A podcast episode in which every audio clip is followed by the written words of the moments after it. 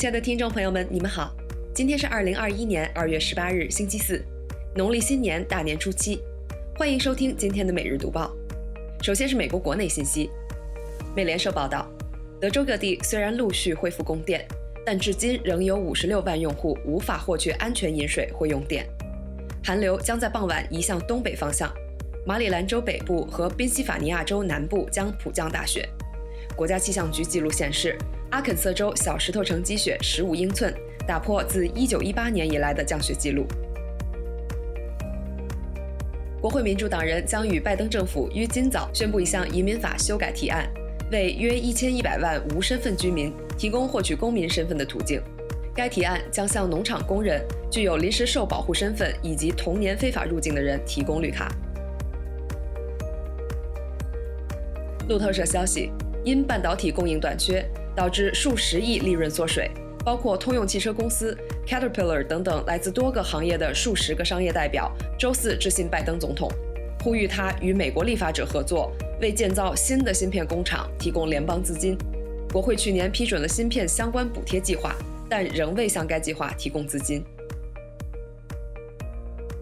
CNBC 消息，沃尔玛周四盘前公布，第四季度调整后每股收益为1.39美元。盈利增长百分之七点三，达到一千五百二十一亿美元。境内电商销售额增长百分之六十九，境内实体销售额增长百分之八点六。沃尔玛 CEO 还表示，该公司将提高员工的平均工资到每小时十五美元以上。Robinhood、Reddit、Citadel 和 Melvin Capital 的负责人将于今天参加众议院金融服务委员会召开的 GameStop 听证会。听证会将于东部时间中午十二点开始。听证会将问询 Citadel 与 Robinhood 和 Melvin Capital 的关系，为何停止交易，以及如何保护散户投资者。接下来是来自中国的最新消息。人民网报道，二月十八日，中国人民银行发布风险提示称，中国共产党成立一百周年纪念币已纳入二零二一年纪念币发行计划，但尚未发行。目前市场上的建党一百周年纪念币均为臆造，相关宣传、销售、预订等均为违法违规行为，消费者需谨慎，不要误信虚假宣传。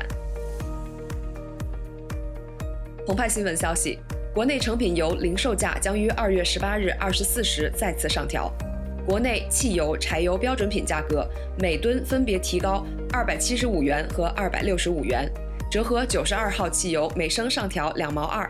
九十五号汽油每升上调两毛三，零号柴油每升上调两毛三。本次调价是二零二一年第三次调价。周四 A 股市场出现高开低走，创业板指急跌百分之二点七四，收报三千三百二十点一四点；沪指收盘上涨百分之零点五五，收报三千六百七十五点三六点；深证成指下跌百分之一点二二，收报收报一万五千七百六十七点四四点。沪深两市合计成交一点零八万亿元，其中三千五百余家个股出现普涨态势，一百四十五家个股涨幅超过百分之九，有色金属大涨百分之八点零二。新华社消息，杭州市委人才办、杭州市人力社保局举办的高层次人才云聘会正式启动。云聘会面向企业高管、高级职称、高学历等三高人才。涵盖数字经济、生物制药、智能制造等等多个领域，联合五千多家用人单位，共推出高层次人才岗位八万多个。环球网消息，香港食物环境卫生署食物安全中心宣布，由于英国苏格兰法夫以及波兰西里西亚省爆发高致病性禽流感，中心指示业界暂停从上述地区进口禽肉及禽类产品，以保障香港公众健康。最后，我们来看看国际方面。路透社消息，梵蒂冈红衣主教朱塞佩·贝特洛颁布法令，要求所有员工在没有正当理由的情况下，不得拒绝接种新冠疫苗，否则将面临失业风险。法令规定，因健康原因而无法接种疫苗的人，可以被赋予相同薪酬但和较少人接触的职位。世卫组织和几内亚卫生部官员周四表示。在日内瓦准备的一万一千剂埃博拉疫苗预计本周末将到达几内亚，随后还会有八千六百剂疫苗从美国运出。为防止埃博拉病毒在几内亚和刚果再次流行，疫苗接种最早可能在周一进行。澎湃新闻报道，日本政府相关人士透露，两座面积均超过一百平方米的小岛可能已因地震等原因消失。截至二零二零年年末，日本已有至少八座离岛无法确认其位置。由于离岛是领海和专属经济区的基点，离岛的消失将对日本领海范围造成影响。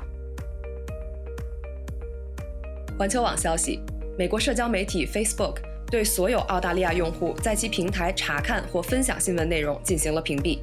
所有澳大利亚本土和国际新闻站点页面都被封锁。澳大利亚境外用户也无法访问或阅读平台上澳大利亚新闻出版商的网页。消防部门及首都行政区卫生厅页面也受到了影响。东京奥组委召开理事会，选举桥本圣子为新任东京奥组委主席。桥本圣子自2019年9月出任日本奥运担当大臣，曾担任日本奥委会副主席的桥本圣子，还是索契冬奥会和里约奥运会的日本代表团团长。以上就是今天为您精选的读报内容，感谢您的收听，我们明天同一时间不见不散。